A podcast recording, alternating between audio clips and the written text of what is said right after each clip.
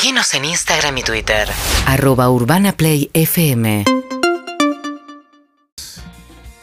Marian, en Sí, Italia también fue la Minuto. noticia de la semana Ah, a nivel futbolístico. El bombazo de la semana fue Sí, la sí, sí. eliminación de Italia del Mundial. ¿no? A mí- Inesperado absolutamente. ¿Sabes que hice una encuesta Twitter, en Twitter, em, en Instagram, perdón, a ver qué les parecía? ¿sí? Puse eh, eh, Italia eliminada del Mundial. Eh, ¿Bueno o malísimo? Para mí es malísimo. O sea, que no esté Italia en un Mundial es No, es malísimo. terrible. Y aparte el segundo mundial consecutivo. Sí, terrible. el- y el campeón de Europa. Que el Campeón de campeón de Europa, Europa. no vaya al mundial. Jugando como venía Es jugando. terrible. además. No, además lo hablamos al principio cuando, cuando, cuando hablamos del partido de la selección, lo que va a ser enfrentar a Italia en junio en ese, en ese, en ese amistoso, que es por enfrentarse los dos campeones del continente, este, el europeo que es Italia y el americano que es Argentina, que no le va, no es una buena prueba para la selección. Pero bueno, una lástima, Italia perdió frente a Macedonia del Norte 1 a 0 y por eso quedó afuera del Mundial. Ahora Macedonia del Norte va a enfrentar a Portugal el próximo martes a las 15.45 y de ahí sale un lugar para el Mundial. Yo cuando se conocieron los cruces Sí, de, claro. de la eliminatoria europea que eh, enfrentaba por un lado Portugal, por el otro lado Italia, todos decían, bueno, uno va a quedar afuera del mundial porque los dos van a la final. Bueno, no, uno ya quedó afuera. Claro, O sea, y- desmereciendo a Macedonia del Norte y a quien enfrentó a Portugal, que fue Turquía. Totalmente. Que cayó 3 a 1. Cuando, cuando surge esa posibilidad, la, era o Cristiano Ronaldo o Italia afuera del Mundial. Por mí, Exactamente. sacalo Cristiano toda la vida, Italia es Italia. O sea, Sí. un Mundial Cuatro veces campeón del mundo. Pero por favor, Italia es Italia. Sí, no puedo entender cómo hay que gente que, está contenta con esa noticia. Recordemos que hasta el día de hoy, hasta este momento, los clasificados al Mundial son 19, Sí. Martín. Tenemos a Qatar, que es organizador. 10 por Europa. Sí. Alemania, Dinamarca, Francia, Bélgica, Croacia, España, Serbia, Inglaterra, Suiza y Países Bajos. Sí. 4 por Sudamérica. Brasil, Argentina, Ecuador y Uruguay. Sí. 4 de Asia.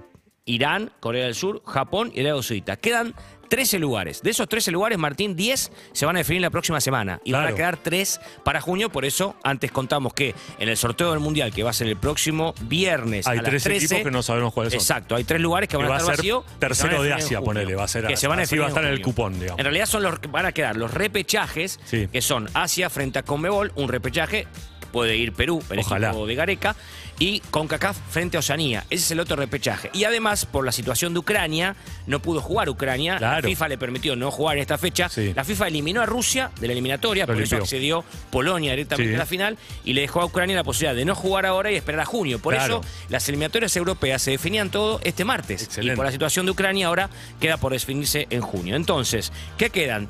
Tres lugares de Europa, dos se definen el martes y uno queda para junio. Tres lugares de la CONCACAF, Sí. se define todo el martes. En la CONCACAF, el equipo del Tata Martino está tercero. Uh. Hoy está adentro del Mundial, pero todavía Sí, quedan dos jornadas. Complicado. Canadá 25 primero, Estados Unidos 22 segundo, en México tercero con 22, son los tres que irían. Y al repechaje hoy está Costa Rica con 19 puntos. Quedan dos fechas, mañana y el próximo miércoles, para definir a los tres lugares que van a ir por CONCACAF. Los cinco de África, que se define el martes, ayer se jugaron los partidos de ida, Sí. el martes la revancha, y ahí ya tenés los cinco lugares de África. Y después quedan los de repechaje. Esos son los lugares que quedan para definir el Mundial. El sorteo, recordemos que nuestra compañía Sofía está viajando para, para, Para la allá. cobertura.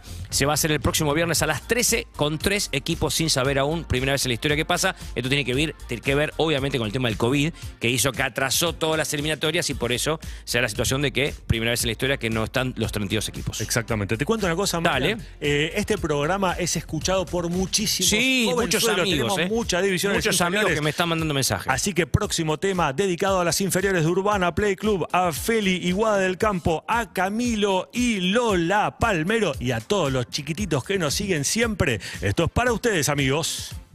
Seguinos en Instagram y Twitter. Arroba Urbana Play FM. Hola chicos, acá haciéndole el aguante en la ruta.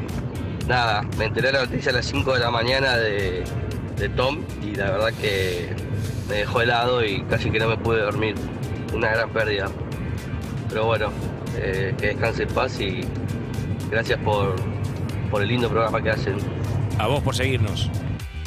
Insisto, es notable la consternación Sí, claro. que, que la muerte de Taylor Hawkins eh, no- nos, nos, nos hizo sentir a todos porque, eh, como decíamos antes, eh, lo tenemos tan cercano. Hace menos de una semana Taylor Hawkins y Foo Fighters la rompía toda en un Lola Palusa que para Urbana Play fue muy importante. Pero claro. Fue el primer Lola Palusa Urbana Play. Trabajamos todos a destajo. El equipo, aprovecho para felicitar Sí, a todos, a terrible. todos. Eh, sobre todo a Berito Lutovich, que la tenemos acá, eh, y a, A Delfina también, que estuvo con todas las redes. No, a, a ver, desde Pandiela para abajo. eh, Abrazo, Andrés, nos está escuchando. Un abrazo grande para Andrés. Excelente. Eh, Pablo Zucca, eh, Todos, Vero todos. Lutovich, absolutamente todos rompiéndose el lomo, todos los chicos de redes sociales, los chicos de comercial, lo que laburaron, no, no se puede creer, los chicos de técnica, la verdad fue increíble. Eh, y por eso la consternación viene de algo que teníamos muy cerquita, repito, hace solamente una semana Foo Fighters estaba tocando y estábamos todos en la radio totalmente eufóricos con lo que sucedía. Primer Lola Palusa de Urbana Play y por eso lo sentimos también tan cercano, me parece, ¿no? Sí, sí, la verdad que fue un golpe terrible. Pero bueno, seguimos acá haciéndoles compañía hasta las 10 de la mañana. Dijimos que no hay fecha del fútbol Sí. local por las eliminatorias. En realidad en todo el mundo no hubo ligas locales por las eliminatorias, pero sí hay Copa Argentina. Van a estar aprovechando los clubes para jugar y adelantar los partidos, sobre todo los que juegan a partir de la semana del 6 de abril, Sí. Copa Libertadores y Copa Sudamericana, porque después se achica calendario, se complica. Claro. Por eso este fin de semana muchos equipos aprovechan y jugaron Copa Argentina, el caso de Estudiantes que le ganó 2 a 1 ayer a Puerto, Puerto Nuevo. Y este fin de semana tenemos actividad. Primero, Independiente, que va a jugar esta noche a partir de las 20 frente a Central Norte de Salta en el Mario Kempes de Córdoba, uno de los estadios más lindos Uf. que tenemos en, en nuestro país, con un equipo que no va a tener a Sebastián Sosa, el arquero titular, porque está convocado con la selección de Uruguaya. Claro. A- a- entre paréntesis, un abrazo grande para todos los uruguayos que Y felicitaciones. Mundial, las felicitaciones. Es nuestras. increíble, vol- vuelvo un poquito, perdón que te interrumpa. con Sí, eso. por favor. Hace tres meses Uruguay estaba fuera de todo. Tres un- fechas, hace tres fechas. Sí, totalmente. O sea, menos de 70 días. Claro. Ganó los tres partidos seguidos de, de Alonso como técnico y de repente está dentro del Sí, Mundial. Perdió con Es Bolivia en noviembre. Ahí lo Se echan al maestro Tavares. Asume Diego Alonso a principios de este año. Jugó tres partidos, los tres partidos los ganó y Uruguay está en el Mundial. Impresionante. Así que saludos para todos nuestros amigos eh, del otro lado del charco. ¿Cómo va a formar Independiente? El probable con Baki en el arco, Vigo, Barreto, Inzarroalde y Lucas Rodríguez, Lucas González y Lucas Romero, Alan Soñor, Andrés Roa, Gastón Toñi y Leandro Venegas serían los 11 del equipo de Eduardo Domínguez, que va a tener la particularidad de tener a Jerónimo Poblete en el banco suplente. Sí. Jerónimo Poblete, recordemos la historia. Firmó ahora. Es claro, estaba en, en- en el fútbol ucraniano, por la guerra se pudo ir por suerte. La FIFA habilitó a los jugadores a firmar para otros clubes Sí. con el mercado de pases eh, internacional cerrado y por eso Poblete va a estar en el banco de suplentes. El otro partido del fin de semana es el de la Academia, precisamente los que se enfrentaron el fin de semana pasado con victoria de Racing en el Clásico, se juegan este fin de semana por Copa Argentina. En el caso de Racing lo va a hacer a- mañana a partir de las 21 a 10 en el Estadio Único Madre de Ciudades.